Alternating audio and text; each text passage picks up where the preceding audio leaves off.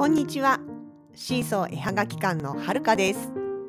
このポッドキャストでは私たちのものづくりの様子やイベントの裏話北海道暮らしのあれこれを中心に気ままにゆるーく発信しています。エピソードへのご感想などは Twitter、Facebook ページ、Instagram の公式アカウントへどうぞお気軽に書き込んでください。それでは今日も最後までお付き合いください。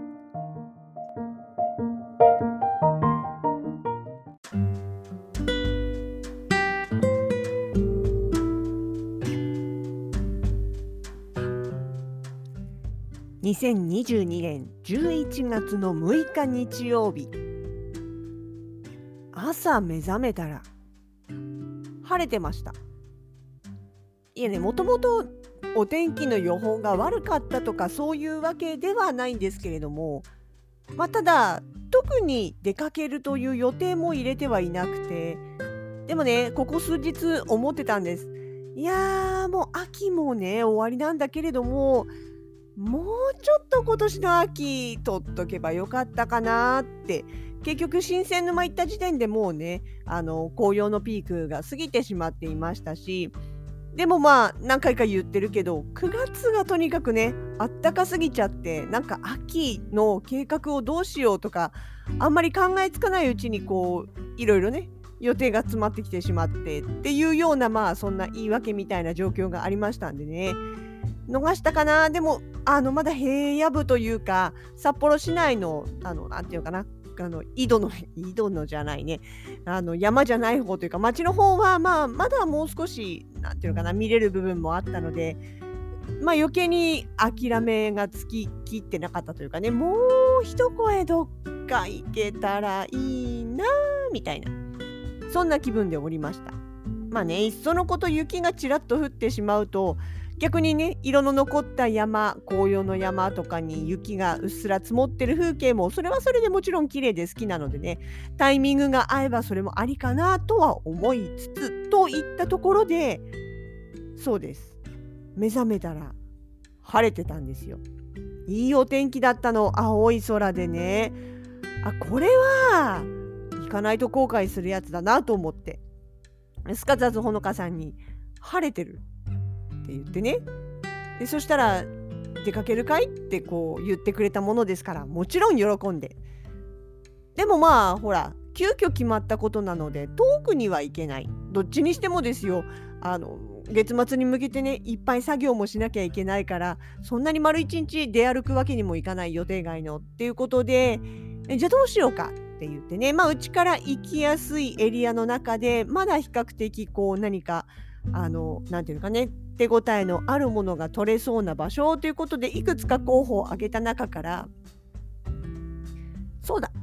うん、久しぶりにあの芸術の森に行こうということになりました。久しぶりと言っても久しぶりなのは私だけでほのかさんはねほんの数日前に芸術の森の中の木工房というところにねあの木工作業をしに行ってますから全然久しぶりじゃないんですけれども私自身はね結構久しぶりですね。滝野に行く時に目の前を何回も通っていながら中にはややしばらく何年ぶりでしょうっていうくらい入ってなかったです。でもね実際ここは綺麗なんですよ秋。まあもちろんね森って名前がつくぐらいのところですからいろんな木が植わっているというのもありますし森まあ何て言うのかなそう紅葉綺麗なスポットの一つなんですよね。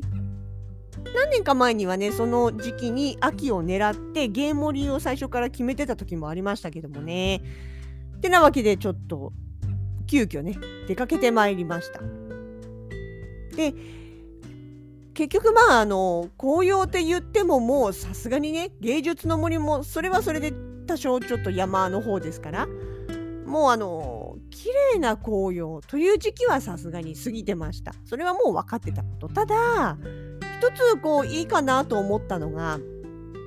芸盛の中芸術の森のことね芸盛り芸盛りってみんな呼ぶんですけど芸盛りの中ってね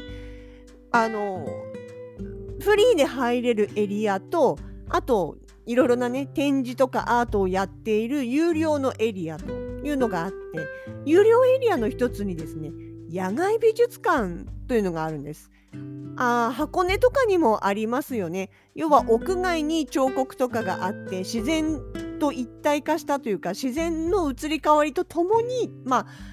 何て言うのかなそれも含めたアートといいますかねそういうような展示でゲーモリにもその野外美術館がありまして通常は有料エリアなんですけれども冬のねというかまあ秋もうん終わり。いややっぱまあ要は11月入ったぐらいってことですかね。から翌年の、えー、ゴールデンウィーク前くらいまではあの無料エリアになるんですよ。要は入場無料になるんですね。まあなのでそろそろそういう時期にも入ってるなと思ってじゃあそこに行ってみようと。実は私あそこの屋外美術館あ屋外展示場エリア入るのは初めてだったんですよね。ゲームリはねアートマーケットだとかそれこそホールの方でやるね、えーと、いろいろなイベントだったりとかっていうことで何回も行ってますが美術館の方行ってなかったんですよね。でまあせっかくだからと思って入っていっていやいやなかなかやっぱりいいですね屋外ね。しかも今日いいお天気でしたし山の中をこう何て言うのかな軽くハイキング。滝野の森ともまたちょっと違った。まあそうそうですよね。彫刻とかが突然出てきたりしますしね。そんな感じの緩やかな登りとか緩やかな下りとか階段がついてそうでついていない木の根っこが階段代わりになっているような場所とかね。まああそこはアーティスティックだけど木にとってはちょっと辛いかな。って思うような場所でもあったりしましたけどもですね。まあね、森の中はね、もう本当に葉っぱが落ちて、残ってるのは熊笹の緑と、それから常緑樹の緑ですかね。どっちかといえばもう地面がふっかふかにこう枯れ葉が積もってね。で、光が当たれば光が当たったで綺麗だし、ちょっと陰りがちになった時には光がフラットになるんでね、逆にその落ち葉が全体的に山を赤く見せてるとか、黄色く見せてるとか、まあなんていうかね全体をこう彩っているっていうようなそんな風景が楽しめました。まあ、人もねそんなに多くないですからのんびり回りながら突然目の前に現れてくる彫刻を見つつあいくつかねあれ展示のなんだろう展示してあるんだけれどもそのタイトルとかその辺の何て言うのかな解説の部分が隠されてたりとかして隠されてたっていうかなんだろうななんでしょうね、そのあるところと見えなくなってるところとあって、あこれなんていうタイトルなんだろうななんて思いながらね。まあ、なんていうかな、彫刻？解説できるほど私詳しくないですけれども、でもなんかね、ああやってこう森の中で、こう、木々の中に一緒にいるっていう感じ？あここがもし新緑の頃だったらとか、もし雪の中だったら、どんな風に見えるのかな？なんていうことはやっぱ想像しながら歩いたりはしましたよね。でね、ちなみに雪のシーズンも入れないことはないみたいなんですよ。無料、もちろん無料開放なんですが、まあ除雪はしませんからね。山の中ですから。除雪はしないので、えっ、ー、とね、一番近くのその、なんだろう、建物のところまでコンクリートの道は一応除雪が入るらしいんですけれども、そこから先ね、山道になるところについては、除雪が入るわけではないので、ただ行きたければ行ってもいいよということであれば必要になるのはあれです。スノーシュー。今年のね頭にスノーシュー借りて、え芸術の森じゃなくて滝野の森をね、えー、スノーシューで歩き回ったことがあるんですけれどもあれでねやってみたらあ意外とスノーシューってなんか難しくないんだなって思って。なんかなんていうのかなもっと何にするのかなと思ったら案外こう馴染めるというかお歩ける普通に歩けるんだなっていうことを実感しましたのでね。まあいよいよこうマイマイ漢字ならぬマイスノーシューがあってもいいのかなって思い始めてます。実は何年か前からそんな話はしてたんですけどね。ただなんだかんだ言ってその冬の撮影もそこまで雪深い場所に入っていくことも少なかったんで結局毎年保留になって今に至るわけなんですがいよいよねそろそろあってもいいかななんていうことはほのかさんと話してました。そしたらね入っていけるエリアも増えますし自由度も上がりますしそしたらそれこそあれですよ。もしかしたら森の中でね冬場の動物たちリスたちはもちろんですしシマエナガとかもしかしたらもっと身近で会えちゃうかもしれないななんて思ったりしてまあ分かりませんけどね。実際に自分たちで去年一昨年の冬行ってるわけじゃないから。ただねまあ行ってみる価値はあるのかなとは思いましたね。うんあの結局冬になると鳥さんたちの姿が見つけやすいんですよね。鳥だけじゃなくてリスとかそういうのもそうですけども。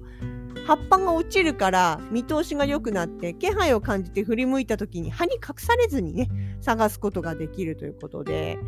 冬の森はもちろん寒いけれどもそういう意味では面白い部分がありますしね。あと人も少ないですからね。気が楽というかそういうこともありまして、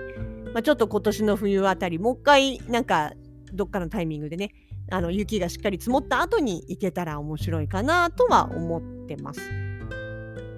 とは言ってもねまあなんだかんだこういろいろな予定も詰まっておりまして多分行けても2月なのかな。まあただね雪の積もり具合という意味で言えば2月ぐらいの方が天気は積雪はあるけれども天気は安定しているということが確率的に多いので2月ちょうどいいかもしれないですね。ちょっと予定を立てれたら立ててみたいななんて思いながら撮っておりました。今日の写真ね、うんと意外と個人的にはなんか素朴な感じで気に入った写真がいくつもあります。いわゆる紅葉写真とは違うんですけれどもなんかそうだななんとなくこううん秋の森秋の終わりの森みたいな雰囲気が撮れたかなと思っておりますので、え写真につきましてはこの後ですね日々ぼちぼちとインスタグラムなどに上げていきたいと思いますのでよかったらそちらもご覧ください。さて、それではまた制作に集中して今月末のモノビレに向けて頑張っていきたいと思います。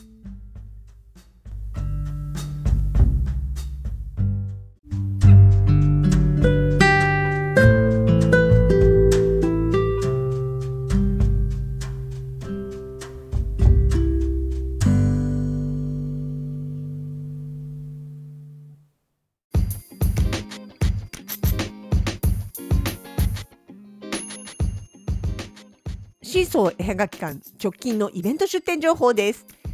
11月最後の土日はいよいよ札幌モノビレッジ2022秋です。札幌ドームでの開催の大型ハンドメイドイベント私たちは今回雑貨エリア C の7ブースに出店いたしますポストカードはもちろん雑貨類ももりもりしっかりフルラインナップで参ります